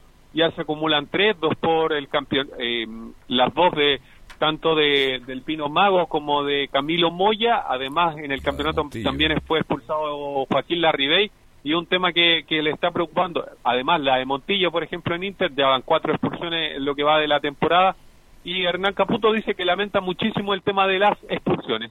Tuvimos situaciones con desventaja numérica siempre y, logramos ganar el partido con desventaja numérica. Me quedo con esas cosas. Eh, los temas individuales eh, los conversamos de manera individual, eh, tratamos de trabajarlos. Siempre hay errores dentro del partido. Lamento muchísimo el tema de las expulsiones porque no quiero que se genere que, que- que somos un equipo agresivo, que hay mala intención, yo creo que todo lo contrario, es un equipo que, que se entrega por entero y que, bueno, en este caso, algunas, por supuesto, por el tema reglamentario, otro una llegada tarde, pero luego no fue por un tema de mala intención, se han juntado tres expulsiones, dos con el campeonato y una en la Copa Internacional y por eso lo digo. Bueno, la expulsión de la U, una tontera de Montillo, fue una, una Contra el tontera Inter. con el Inter de Porto Alegre, una tontera, lo de la Ribey, un coazo. Lo de Camilo Moya yo creo que fue la, la más grave porque fue un planchazo y lo del Pino Mago es totalmente interpretable. Eh, pero volviendo al rendimiento de la U, lo- me, me gusta ir el, el fútbol que hay entre Galani, Moya, eh, Montillo. Aranguis, eh, a pesar de que no ha hecho gol, no, ha hecho un gol. Enrique, bueno, le da movilidad para que la Ribeis a- hiciera todos los goles que hizo. Ahora se vio bien guerra. Y, y atrás, bueno, de Paul, que también tuvo tapada interesante. Lo de Matías Rodríguez, que independiente sea desordenado o no, pero tiene jerarquía, eso es indiscutible. Lamentablemente la baja de Bocellur. Y los centrales, Carrasco, que no tenía pensado jugar tanto, ha jugado harto y bien. Eh, y ahora está la posibilidad de que Osvaldo González vuelva. Y el próximo partido de la U es con Coquimbo, el próximo Domingo, las 17:30. 7.30 con Coquimbo, equipo que no tiene puntos hasta el momento. Y que va a venir del viaje Joaquín, Joaquín Bonillo también, así que va a tener, porque juegan Venezuela mañana, El así partido de vuelta, claro. que un partido, un viaje larguísimo también. Sí, otro más que analizó el tema de la expulsión y precisamente se refirió a las del partido y señala que, que por ahí la del Pino es bastante apresurada. Rodrigo Olver que así se refiere al tema de las expulsiones. No somos un equipo sucio para jugar, por lo tanto sí me llama la atención. Creo que la de Camilo no, me- parece que sí, está bien expulsado, eh, vi la repetición, pero la de Luis del Pino muy mal expulsado. O sea, el, el árbitro dice que hay una, hay una clara, una manifiesta oportunidad de gol cuando eran dos contra uno, estaba Diego cruzando por atrás, eh, cuando el mismo Sebastián tenía tomada la camiseta de Luis, entonces la verdad que no, no entiendo. Fue a ver el VAR y, to- y, y- y toma la misma decisión, la verdad que no, no lo entendí. No entendió Rodrigo Golbe, yo tampoco, fíjese. Sí, es bastante curioso lo, lo que pasó con esa jugada. Es más, lo, en los azules se lamentaban mucho por lo mismo. Es que, es que Rodrigo Olver señalaba eh, posteriormente a, a las palabras expresadas que, que iban a apelar en Universidad de Chile porque para ellos era, era bastante ilógico la expulsión del Pino Mago. Bien, ¿algo más de la U, mi estimado Enzo? Eso con Universidad de Chile, que ayer estuvo libre, están viendo eh, lo- el tema de Bocellur, la están viendo por lo a- la No, información preliminar que hay es que es un desgarro en el isquiotibial derecho, aproximadamente cuatro semanas de baja, pero pero hay que verlo y hay que analizarlo con más con más detenimiento lo, que pasó en Bonsellur. Y lo otro es que las entradas para el partido que ustedes ya señalaban con Coquimbo Unido a las 17.30 este domingo en el Estadio Nacional se van a poner a disposición en la tarde al- en la tarde de hoy deberían estar, sino en, la, eh, en mañana en la mañana. Y también se va a ver el tema de, de si es que la U finalmente pudo, si es que la, la- las autoridades pudieron hacerle caso al, a las palabras de, de José Luis Navarrete que dijo que iban a pelear con el tema de la, de la Galería Sur, así que hay que ver todos esos temas con respecto a Universidad de Chile. Bueno, obviamente que la, no sé, pues la fuera debería ser restringido como ha sido con el último partido, que también fue muy, o sea, poco público, poco público por, por porque hay obstrucciones a que vaya la gente. Primero porque estaba cerrada la Galería Sur y además por lo que pasó con Inter de Porto Alegre, además la gente tiene miedo de ir también. Y, la, la U Y jugó otros ese- están de vacaciones Y la U jugó ese partido con ¿cuánto? Con, Partido con, eh, Con Calera. 7.000 personas. poca gente, Muy obviamente. poco. Para la U es muy poco, Es pero muy poco. pero con todas las restricciones ahí, que se te rebaja Galería Sur, que son 18.000 personas allá. Más encima, había quedado eliminado la U con el Inter de Porto Alegre. Eh, no, había quedado el incendio en la galería El también. Obviamente que, y además el aforo fue acotado. Yo creo que hasta que no, entre comillas, se vuelva a la normalidad o se pueda ofrecer un aforo completo, la U va a estar jugando con 10, 15 mil, con a todo reventar, en- como pasó ayer también en el clásico con Colo Colo Católico. Hay una serie de factores que el- influyen. Sí, le escucho. El, sí, el tema es que José Luis Navarrete, posterior al partido contra Unión La Calera la semana pasada, la semana antepasada, había dicho precisamente que debido a que no hubieron in- incidentes en ese partido, iban a tratar de apelar y iban a tratar de desbloquear los, los RUT, que era un tema bastante importante Pero, para... pero para eso, Enzo, fue una medida interna de la U. No, no es que el año se, le, No. se le impuesto. ¿Quién se le No. impuso? La la- me parece que es la intendencia la que No, se le impuso. no, no. además José Luis Fue una medida decía, interna "Pero eso- propia de la U, propia de la U de haber cerrado, la, es- por lo tanto es voluntad de la U de querer abrirla. Todavía no llegan No. las sanciones, disculpa, todavía no llegan las sanciones de la Comebol por Inter de Porto Alegre, que lo más probable es que si la próxima semana se- sepa, y fue una medida, Cautelar. primero no, la U ofreció esas medidas y que la aprobó la Intendencia justamente por el, en la embarrada que quedó, pero es- ellos tienen que consultar de nuevamente la Intendencia porque no fueron sancionados por ningún órgano, ninguna autoridad, ni, de fútbol- ni deportiva, ni política, ni administrativa respecto al, al estadio. Fue una decisión propia del club. Sí, es, ca- es eh, bastante enredado el tema, pero entre comillas, claro, la U ofreció esas sanciones a sus propios hinchas, pero por lo mismo iban a tratar de, de ver el tema para que pudieran. ¿Hay al alguna menos gran opción que sea ah, revertir Además, caso, hay, ah? hay que recordar que también hubo un recurso de protección de los abonados que van para esa parte. Sí. Una no sé, puerta 10, no sé en qué, en qué habrá qué habrá resuelto la corte. La verdad, ahí no, no estoy al, eh, informado de eso. Bien, Enzo. Seguimos mañana, ¿le parece? Buenas tardes. Buenas tardes. Resultado, antes de ir a la pausa, ya se ve todo el punto de la hípica. Exactamente, la fecha terminó de la siguiente manera: Calera 2, La Serena 1, Wander 1, La U 2, Más lento, por favor. Palestino 0, O'Higgins Una 0. cosa es fuerte y otra cosa es rápido. Tiene que ser fuerte pero pausado. Deportes Iquique cayó 0 a 4 ante Antofagasta. Colo Colo Católica por ahora gana el cuadro cruzado 2 a 0. Cobresal y Everton empataron 1 a 1. La U de Conce perdió 2 a 1 con Curicó Unido. La fecha se cierra el lunes, hoy día a las 19.30 en Santa Laura con el partido Unión Española Audax Italiano donde dirige Eduardo Gamboa.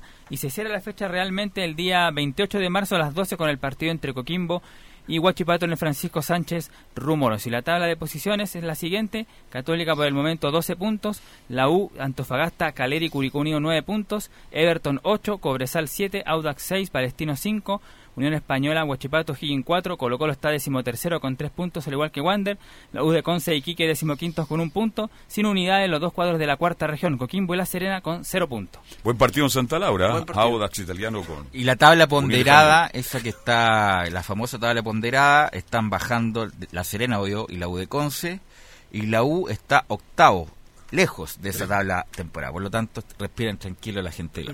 Pausa y se viene todo el mundo de la hípica con Fabián Roja en Portales.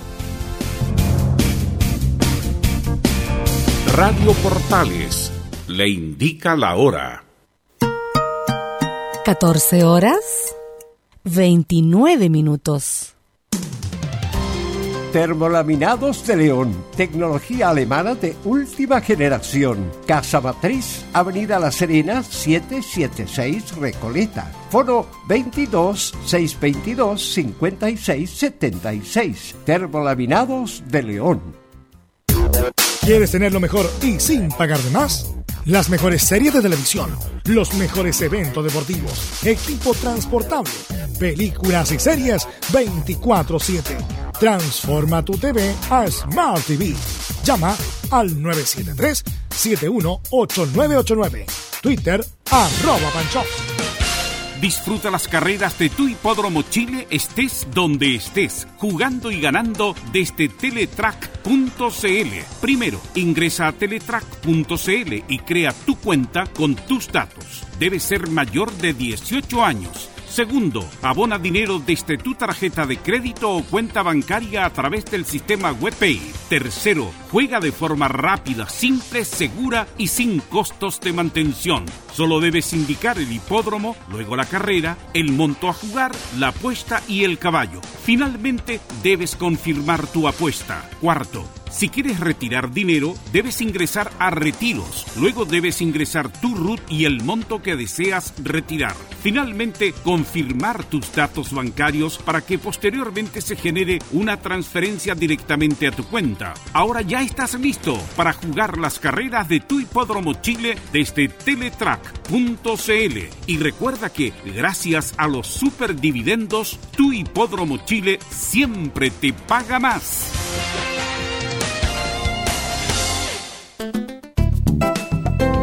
Comercial IAC y Compañía Limitada. La mejor calidad mundial en laminados decorativos. Comercial IAC y Compañía Limitada es Vertec en Chile. San Ignacio 1010, Santa Rosa 1779, Avenida Mata 446 y Portugal 501. Comercial IAC y Compañía Limitada es Vertec en Chile. Hola, les saluda Carlos Zapag. Tengo una cordial invitación para ustedes, lunes a viernes desde las 15.30 hasta las 17.30 horas. No se pierda Portaleando la tarde. Música, servicio, entrevistas, noticias en el 1180 AM Radio Portales.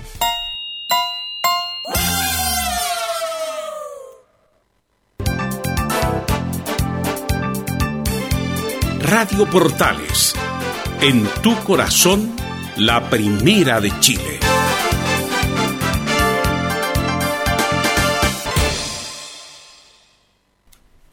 Bien, nos vamos de inmediato, directo. ¿Dónde está Fabián Roja? Una- está en el Club Hípico de Santiago. Hola, ¿cómo te va? Buenas tardes. Muy buenas tardes, eh, Carlos. Así es, estamos acá en el reducto de Blanco Encalada y Molina, muy cerquita del estudio central de, esta- de, de Radio Portales. Estamos acá instalados ya en el eh, recinto de Blanco Encalada y Molina del Club Hípico de Santiago, en donde el día de hoy se disputarán 20 competencias.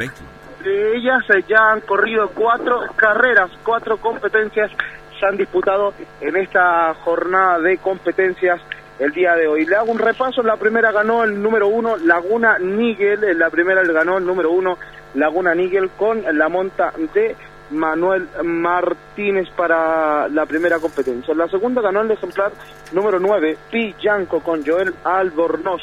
Hace poco en la tercera competencia ganó Loco por Correr y la monta de Javier eh, Guajardo, el eh, pupilo de Sergio Inda Montano, ganó la primera prueba para dos años de esta jornada de carreras acá en el Club Hípico de Santiago. También en la cuarta, la última que se ha disputado en esta jornada, eh, ganó el ejemplar eh, número 2, el favorito, justo y preciso. Dos clásicos contempla esta reunión del día de hoy, el premio Guapi, que tiene nueve participantes, el número uno Candy Rose, Felipe Enríquez, Termópila, el número dos Gonzalo Ulloa. Luego vamos a repasar aquello porque ya están los jinetes pronto a montar acá en este sector. Vamos a ver si podemos conversar eh, con ellos. Está y se acerca el jinete David eh, Sánchez, montará el número 12 Alizarín Heinson en este compromiso. Nachito, vamos a ver si podemos conversar con Ignacio Valdivia acá en este sector para ver qué nos puede contar al respecto de la monta del ejemplar número 14, Stradley. Nachito, ¿cómo estás? Estamos en vivo para Estadio Portales. ¿Cómo te va? Ah, buenas tardes. Muy buenas tardes. Acá eh, monta Speedley.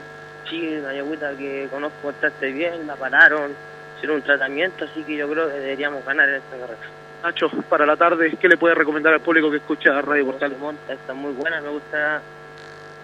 Eh, Uno solo. me alegra todo. Suerte. Gracias. Ahí está, Ignacio Valdivia, recomendando a Me Alegra Todo. También vamos a entrevistar a David Sánchez acá en este sector. Gladiador, ¿cómo está? Un gusto saludarlo. Hola, buenas tardes. Estamos en vivo y en directo para Estadio Portales, eh, sale por la sintonía MIX 180M y acá tiene la posibilidad de coronarse victorioso con el número 12, Alizarín Crimson.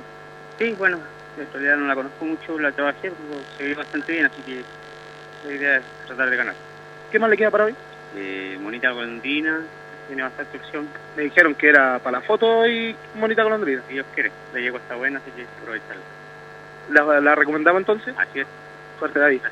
Ahí está David Sánchez eh, recomendando a Monita Golondrina, también a través de las redes sociales, Juan Fuentes, su propietario, también la ha recomendado. Vamos a seguir en búsqueda de información junto a los eh, protagonistas acá en este sector. Ya han salido un par de ejemplares, eh, ocho de ellos, está Alexis Pérez cerca también en este sector, Isaac Michea. Creemos que esta es una muy buena carta a buen dividendo. Vamos a, a ver si podemos eh, dialogar con él. Está saliendo a la pista el número 10 con Rodolfo Sebastián Dórez. Vamos a acercarnos hasta acá a Isaac Michea en este sector para ver qué nos dice en este compromiso. Isaac, ¿cómo estás? ¿Cómo le va? Hola, buenas tardes, gracias. Palmeño, ¿cierto? Sí, mío corazón. Pero siempre con sus nombraditas para acá, para el club. Sí, pero los caballos que no están rendiendo ya hay que traerlo al club a probar suerte y está aquí anda bastante bien en el pasto, no lo ha hecho mal. Ha tenido un par de figuraciones, incluso creo que a los dos años, ¿no? Sí, a los dos años llegó tercera, dos veces, una vez cuarta en 1006. No es una yeguita que anda bastante bien en pasto, pero tratamos de probar allá un par de carreras, pero no anduvo, así que volvimos al pasto.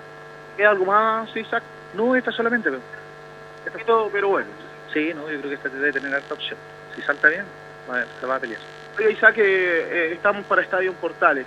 Quizás hoy en día eh, estamos siendo masificados con la hípica, pero cuéntenos un poquito más de usted. Bueno, nosotros, yo ya llevo unos, creo que cinco años preparando. Estamos radicados ahí en el Hipódromo Chile, nos, nos ha ido bien. Tenemos un corral que el Hipódromo Chile, gracias a Dios, nos proporcionó. Pudimos establecernos ahí. Y bueno, de a poquito hemos ido formando ya una masa caballar, renovándolo, porque ya veníamos hace tres, cuatro años con los mismos caballos. Entonces ya no, no nos rinden mucho más ya de lo que todo lo que dieron. Así que este año tenemos un par de potrillos que se ven bastante bien. Y el jueves corremos uno que yo creo que tiene que tiene que responder porque venía llegando segundo en su última carrera, falló en la última y le dimos un descanso y se vio bastante en unos cotejos que hizo, así que esperemos que el jueves pueda, pueda ganar. Oiga, eh, la mayoría de los preparadores llega como propietario a la hípica. Sí, bueno, esto fue un, digamos, algo que yo siempre quise eh, desarrollar. Era propietario, ¿no? Era propietario. An- Antes de propietario era aficionado, después propietario. Y después quise llevar a cabo este, este sueño, digamos, de, ser preparador, porque es algo muy bonito, pero harto demasiado complejo. Uno, como propietario o aficionado, tiene una visión. Y cuando tú ya estás dentro, digamos, de este círculo, es algo que es bastante difícil, complicado. Como dicen por ahí, un día eres héroe, el otro día eres villano. Entonces, es, es complicado, pero hay que saber llevarlo. Algunas algunos tipos eh, de dificultades que ha tenido en cuanto a, al pasar a la preparación. Uh, perdí amigos. Amigos, supuestamente amigos que tenía, entonces cuando tú no rendiste en una carrera, no ganaste y no sé, y porque lo apostaron, entonces la, la amistad no, no, no era tan amistad. Entonces yo creo que esa es la dificultad más grande. ¿Cómo lo hace para afirmarse y estar activo hasta el día de hoy? Bueno, cuento con un, el apoyo de un grupo de propietarios buenos que, que está al lado mío, un par de caballos que también yo tengo ahí en sociedad, que están Jan, que es uno de los caballos íconos del corral, que lleva ya harto tiempo, va a cumplir nueve años y, y sigue estando como potrillo. Entonces es tener igual un- una red de apoyo de, de propietarios que te pueda, pueda estar contigo, porque si no es difícil sostenerse, porque esto es demasiado caro, eh, no es fácil. ¿Los ejemplares afrontan en La Palma o también acá en el club? No, solamente en el Hipódromo Chile. Si vamos a venir para acá, afrontamos a la mano del, del club hípico por la pista 3. Pero generalmente todos mis caballos corren allá. ¿Qué salen a la pista en las mañanas? Mira, los días, los días que no hay carrera están saliendo a, las- a las 7. Los días que hay carrera tienen que salir más temprano porque la pista la cierran mucho más temprano. ¿Hay un horario para trabajar el partido? Sí, pues ya están los lunes, miércoles, lunes, martes y miércoles. Partida a las 8 y un cuarto y la cierran a las 9 y un cuarto. Lunes, martes y miércoles. Esos son los horarios que se trabajan allá. En la mañana, si quieres trabajar por la pista de carrera, tienes que partir temprano porque la cierran a las 8 y un cuarto. ¿Algún nombre para tener en consideración a futuro del Corral Isaac? No, yo creo que el caballo que le tenemos harta estima es el caballo Diego el Grande. Como te decía, venía a llegar, debutó sexto, pues tercero, segundo, fracasó en la última carrera, tuvo unos, pro- unos problemitas. Lo, creo que lo superamos, trabajó, lo hizo muy bien y esperemos que ojalá responda el día jueves. Jueves correcto. Tal cual, el jueves. Ajá, juego hoy día. Gracias. Isaac, muchas gracias. Hasta luego. Eh, Isaac Michi, acá en este sector para Estadio Portales, completamente en vivo y en directo, 14 horas eh, con 40 minutos. Acá en el Club Hípico de Santiago ya han salido gran parte de los participantes de esta competencia. Vamos a seguir en busca de notas, entrevistas. Está también Emanuel Aguilar, hoy en día la mano de- una de las manos derechas que tiene don Carlos eh, Heller en, el- en los hipódromos, eh, a cargo de las redes sociales y también eh, haciendo algunas gestiones para eh, correr afuera. A ver si podemos entrevistarlo acá en este sector, a Emanuel Aguilar. Luego vamos a un pase para ir con nuestro aviso. Emanuel, ¿cómo está? Un gusto saludarlo. Estamos en vivo y en directo para Estadio en Portales. Hola Fabián, saludo a toda la gente de Estadio Portales. Bueno, hoy en día usted lo conocemos hace un largo tiempo, relator eh, en el Valparaíso Sporting, eh, comunicador hípico por mucho tiempo en el Hipódromo Chile, en el Valparaíso Sporting, hoy en el Club Hípico de Concepción, pero también a cargo de el Aras de Don Alberto, uno de los más grandes eh, criaderos que tiene nuestra hípica. Sí, bueno, ahí estamos luchando día a día con, con Ala Don Alberto. Estamos en un proceso de trabajo ya de dos años, ha ido bastante bien y esperemos que nos siga yendo excelente. Oiga, además usted eh, se cataloga también por tener buena relación con los jinetes, ha tenido contacto con Jorge Ricardo, Pablo Falero, pero también ha llevado muchos jinetes a correr en el extranjero, carreras de aprendices. ¿Cómo sería para, para tener en el ambiente hípico tan buena cercanía y también eh, contactos para llevar a jinetes nacionales y traer jinetes extranjeros a nuestro país? Bueno, todo se hace con una, una buena relación, tener buena relación con tus mismos colegas, no solamente en Chile, sino que afuera, las experiencias que te da poder viajar, y ahí uno va mm, eh, tomando lazos con jinetes importantes, eh, con aprendices tratando de ayudar para este tipo de campeonatos, y poco a poco se ha ido pasando mi nombre y cada vez me llaman para, para contactar a algún jockey para traer o para llevar fuera de, de Chile. Oiga, ¿cómo está el de Don Alberto para este año con su con reproducción? Sí, estamos bastante esperanzados en el Potro Constitution, que es un potro que debutó en Estados Unidos el año pasado. Este, segundo la estadística de potros debutantes de That American Paro. Y bueno, este año tenemos una primera generación donde han corrido pocos, han ganado dos, un macho y una hembra de forma bastante fácil. Por ahí tienen dos terceros lugares, otros dos que han corrido. Una yegua Tony que ha corrido bastantes carreras, ha estado siempre figurando. También la primera generación de Michilman, que ya hay bastantes ganadores de este potro en cancha, así que estamos muy esperanzados en que sea una muy buena temporada de este año 2020, así como lo fueron los años anteriores. Pero crianza también que se mantiene en Argentina, en Estados Unidos. Sí, bueno, en Argentina ahora ya no. En Argentina teníamos caballos que eran criados en Chile, que volvieron a nuestro país. Ese rol estuvo en Argentina, sí en Estados Unidos. Allá va a haber una inversión bastante fuerte de Don Alberto Corporation para representar a Chile en la hípica más desarrollada del mundo. Así que ahí está Don Alberto, de propiedad de la señora Liliana Solari, don Carlos Heller. Y bueno, a ver que no, cómo nos va el próximo 14 de marzo en San Isidro, la disputa del latinoamericano, y estaremos representados por Master Pick, caballo que llegó tercero en el derby, estaremos eh, en esa carrera de 2.000 metros por 500 mil dólares. Para terminar, me dijeron que ganaron los dos clásicos con Rosline y Luchina. Roslan yo creo que debería ganar esta muy buena esa yegua. Y Luchina es una yegua que, que tiene una campaña interesante, muy buena yegua, pero hoy ingresando al handicap siempre un poco más difícil correr con, con los caballos mayores, pero vamos a estar ahí eh, dando la pelea. Muchas gracias. No, gracias a ti, Fabián. Emanuel Aguilar, a cargo del Aras eh, Don Alberto. Vamos a hacer una pausa a esta hora de la tarde, son las 14 con 43, 14 con 44 minutos, y luego volvemos nuevamente con el contacto desde el Club Hípico de Santiago, Carlos Alberto y también todo el público que nos escucha a través de todas nuestras plataformas de Radio Portal. Eh, Fabián me está escuchando, ¿no? Sí, por supuesto. ¿Cuántos hipódromos tiene Chile? ¿Cuántos hipódromos eh, activos? Hay cuatro hipódromos activos en nuestro país. Le repaso, en el sur está Concepción, en el centro y la costa está el del Valparaíso Sporting, y acá en eh, Santiago Centro está lo que es el Crítico de Santiago y también el, el reducto de Avenida Vivaceta como es el hipódromo Chile.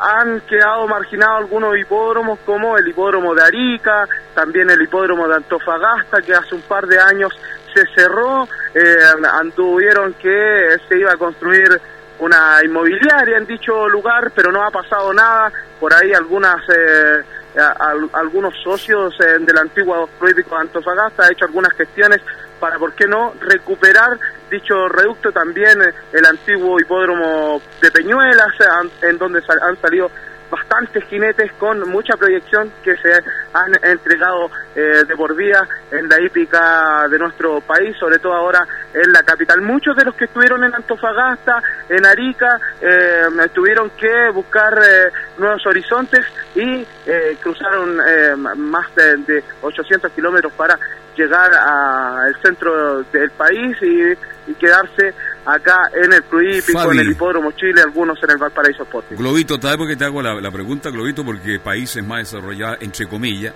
Chile es el país que más hipódromo tiene en Latinoamérica. ¿eh?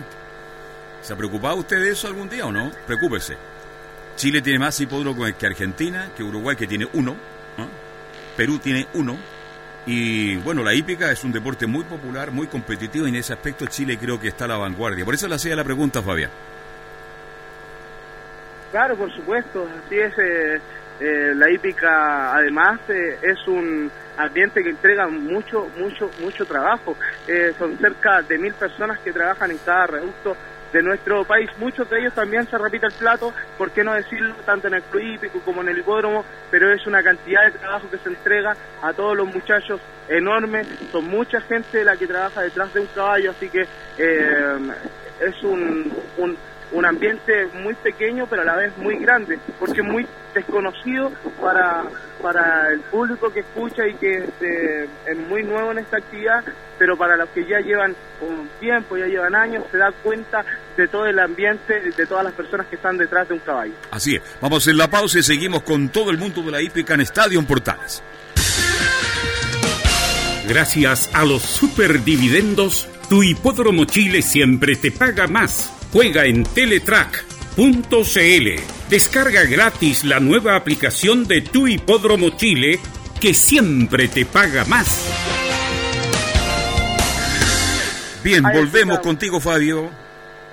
Sí, escuchábamos también el aviso del hipódromo Chile que, como es su lema, siempre te paga más. Nosotros estamos acá todavía en este sector y está pronto a correr lo que es la quinta competencia en donde está el retiro del ejemplar número 6, King, favorito del público es el número 13, hablamos de Petit Marguerite. El, número 13. Le cuento que el primer eh, clásico de esta jornada es la décima competencia, el premio Guapi. El número 1, Candy Rose, Felipe Enríquez, Termópila. El número 2, Gonzalo Ulloa, Treasure Island. El número 3, Jorge Alejandro González. 4, True Gift. Bernardo León 5, dale nomás Kevin Espina, estoy siendo feliz, Joel Albornoz 7, Rumbera, Guillermo Pontigo 8, Rosline, Jeremy Lapria 9, Per Ángelo Rivera. Juan Pablo, ¿podemos conversar? Aquí está Juan Pablo Baeza, estamos completamente en vivo y en directo para Estadio Portal. ¿Cómo estás? Juan Pablo, un gusto saludarlo. Hola, ¿qué tal? Muy buenas. Muy buenas tardes. Bueno, eh, entusiasmado con estas pruebas de dos años, ¿no? Sí, pues está partiendo el proceso muy entretenido. Creo que son muy interesantes estos debut y estas primeras carreras de los últimos años. Además eh, de comenzar un proceso, también está finalizando uno con la victoria de World Breeze. Eh, un buen año para el Studio Identic y la confianza que le entregan al, al Team Baeza. Sí, sí, muy buen año para el Studio Identic. Sacó el caballo Lupen y el caballo World Breeze. Lupen se, exportó y World Breeze a representar a Chile en latinoamericano y ojalá nos vaya bien y hagamos una buena presentación. Lo comentábamos a mitad de semana, todo esto del latinoamericano son dos cartas y muy buenas cartas, eh, pese a que Argentina también tiene buenas cartas, pero usted sabe de historias en Argentina, Juan Pablo. Sí, yo creo que ir a correr a cualquier parte que no sea tu país es difícil, eh, muy difícil porque es todo distinto, la pista es distinta, la alimentación es distinta, el ambiente, el ambiente es distinto la temperatura, el agua, todo, muchas veces los caballos extrañan, viajan, viaje en avión, que nunca se subió a un avión, todo lo que todo lo que lleva el estar en avión, la llegada allá, el servicio agrícola, para que le den la salida, los caballos llegan, llegan después de un viaje largo a Argentina, a Brasil, donde vayan, y los dejan parados hasta que dan la salida, que a veces son dos, tres, cuatro, cinco horas. Y todo eso, un desgaste, una cicatriz para el caballo, eso es lo que es difícil de llevar y sacar adelante para que el caballo llegue a la cartera. Juan Pablo, ¿cómo se vive al ser uno de los preparadores que más ha ganado un derby, una de las pruebas máximas, no solamente de Chile, porque está muy bien catalogada a nivel latinoamericano? Sí, muy contento, creo que una linda carrera a nivel nacional de las carreras más emocionantes de ganar, con el marco público que hay, eh, hay mucho entusiasmo del momento en que ya se empiezan a hacer la preinscripción de los caballos tiempo antes, cuáles van a quedar, cuáles, cuáles quedan afuera. Y por lo tanto, es muy emocionante, eso nos hemos tenido mucha suerte y muy contento, muy contento. Brice con Gonzalo Ulloa, eh, Masterpiece eh, con Kevin Espina, nos puede contar un poquito de la diferencia entre ambos ejemplares, pero también con la opción para el latinoamericano. Yo creo que es un caballo que se ha ido, se ha ido haciendo, ah, se ha ido entregando, se ha ido preparando para correr distancia y creo que eso lo agradecido, un caballo que, que mejoró mucho para el, para el derby, lo decía Gonzalo, que se sacó las manos dos o tres meses yéndolo a galopar todos los días, lo conoció, se empapó del caballo y la verdad que la tuvo Y por otro lado, un Masterpiece, un caballo también que, que en el segundo semestre empezó una alta tremenda, está ganando bastante facilidad las carreras previas al derby. Y en el derby el caballo tuvo por ahí su inconveniente, Kevin se quedó dormido, a lo mejor faltó un poco de experiencia, pero hemos conversado bastante y espero que en el latino no, no tengamos estos problemas y podamos hacer una muy buena carrera. Ha tenido una campaña eh, ascendente desde que lo castraron. Sí, no es castrado, ¿eh? se dispuso un testículo hipo, hipoplásico que tenía el caballo es potro. El caballo es potro, produce testosterona, el caballo es potro, tiene, tiene un testículo y un muy bonito testículo. Así que la verdad que hablar de castración en él sería erróneo porque el caballo Entonces, es potro. tiene un... Es potro. Ya, ok. Entonces, pero ha tenido, sin embargo, desde aquella operación una campaña ascendente y, y eso está está ahí en, en las carreras que ha ganado, terminando con el Coronación y el tercero también en el derby. Yo creo que un caballo que, que puede hacer una buena carrera y ojalá no vaya. Bueno, eh, ¿cuándo estarían viajando, Juan Pablo? Todavía se está evaluando todo eso, ojalá sea no tan, no tan lejos de la, de la carrera. Bueno, a traer eh, algún triunfo tal como lo hicieron con Cuis Casablanca y las buenas presentaciones. Quizás usted era muy pequeño, pero con gran ducato, ¿no? Así es, ojalá nos vaya bien y tengamos un buen resultado. Suerte, Juan Pablo. Ahí está Juan Pablo Baeza también ratificándonos eh, una noticia que estuvimos entregándonos. Eh, no es totalmente eh, una castración del caballo, todavía sigue siendo potro porque sigue entregando testosterona este ejemplar eh, Master Peace. Están corriendo los metros finales y eh, se largó nomás a correr el ejemplar número 13 Petit Margerie, ganando por varios cuerpos al ejemplar número 10 en lo que fue la quinta competencia. Vamos a seguir en busca de notas, entrevistas acá en este sector, son las 14.52, eh, vamos a tratar de conversar con el secretario de Javier Ignacio Guajardo, quien ha hecho un tremendo trabajo con este jockey eh, en este um, año. Cevitas, ¿cómo está? Un gusto saludarlo. Bien, gracias a Dios. Estamos completamente en vivo y en directo para Estadio Portal. Muy buenas tardes a todos los auditores. Oye, usted es muy cercano con Arturo, ¿no es así? Sí. Lo vi en una- en una foto. Así es. Y con y aquí trabajando con Sergio Inda y Javier Guajardo. Oiga, eh, Javier Guajardo, qué bueno verlo co- corriendo con 55 kilos, ganando bastantes carreras. Ha sido un pilar fundamental este año usted para él, ¿no? Eh, es un conjunto más que nada, es un conjunto, él, su familia, nosotros como secretarios, don Sergio que le ha dado la, la oportunidad, pero él solamente tiene que saber aprovecharlo. ¿Habían trabajado antes juntos? No, no, él estaba con el Galo anteriormente. Pero se había conversado esto de, de poder trabajar juntos, usted con la cercanía de Sergio Inda y entregarle más posibilidades de estar corriendo más Eh, consecutivas. No, no, en ningún momento ¿Se dio, no? Se dio solamente. Se dio que él estaba montando, se dio solamente que él estaba montando en el corral y yo creo que también yo soy muy cercano a Sergio y yo opté por trabajar conmigo y con Ricardo Silva.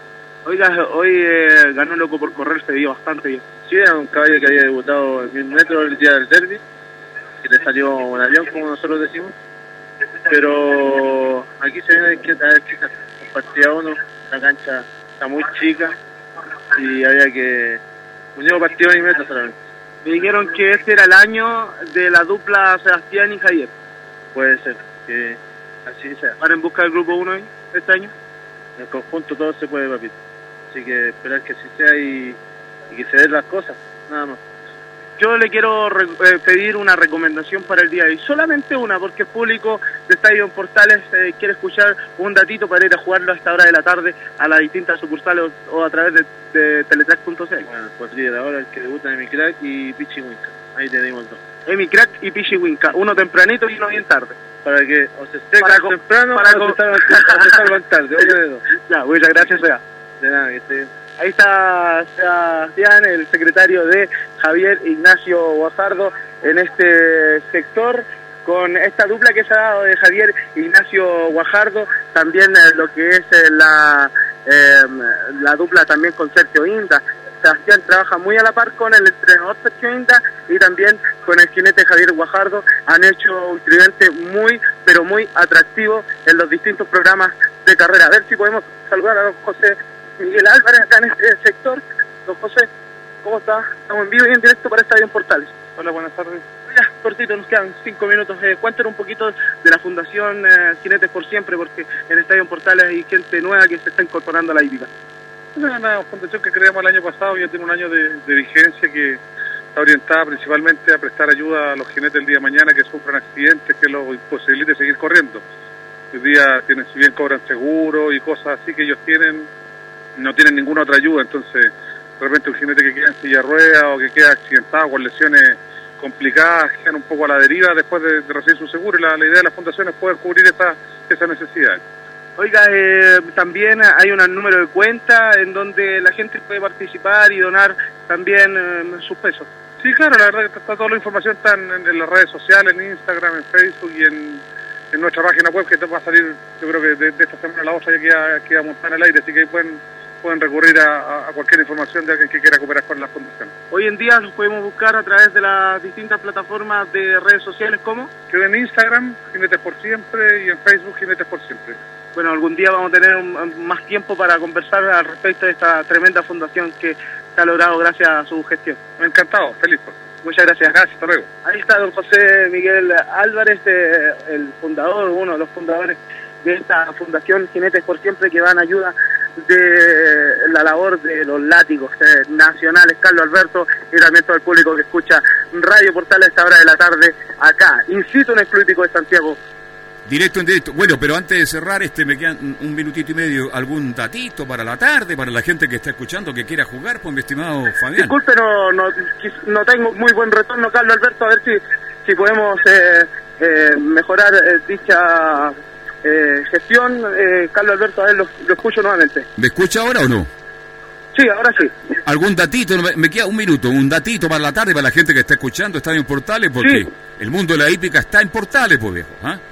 Sí, por supuesto. Eh, anote Pichihuinca, como nos, ya. nos decía, nos decía nuestro querido amigo Sebastián, secretario de, de Javier Guajardo, en la última, en la decimonovena competencia, el número 2, me alegra todo para que lo tenga en consideración. En la decimonovena carrera, entonces, el ejemplar número 2 me alegra todo. Y en la 15, o- en la 15 ojo con el 9, menos es más, nos eh, llegó una información eh, con respecto a este ejemplar para la quinta competencia, entonces menos es más en la última, el ejemplar eh, número 2 en la vigésimo no- novena, no, la décimo novena competencia, el ejemplar número 2 me alegra todo y el otro es Pichi Winca que nos entregó la opción nuestro querido amigo y secretario Sebastián eh, Pichi Winca, no lo tengo a mano en qué carrera va, pero va Dele bien saludo a lo saludo de parte mía, por favor. ¿Mm? De su parte, pues. Bien, Fabián, estamos terminando entonces, estamos cerrando el- todo el mundo de la Así es, muchísimas gracias a todos los que estuvieron en sintonía de Estadio en Portal a esta hora de la tarde. Bien, Fabián, gracias y muy buenas tardes, hoy. Hasta mañana. Comenzamos a las 13.30, Estadio Portal, y cerramos con este bloque de la hípica, que tiene gran audiencia y ya, muy buenas críticas para el buen trabajo de Fabián El Globito Rojas. Nosotros mañana con el fútbol de Católica, la U y todo, agradecemos a Camilo, ca- a Nicolás Gatica, a Velus Bravo, a Gabriel González Hidalgo, y mañana a las 13.30 minutos, en punto, el gran bloque, Estadio en Portales. Chao, hasta mañana.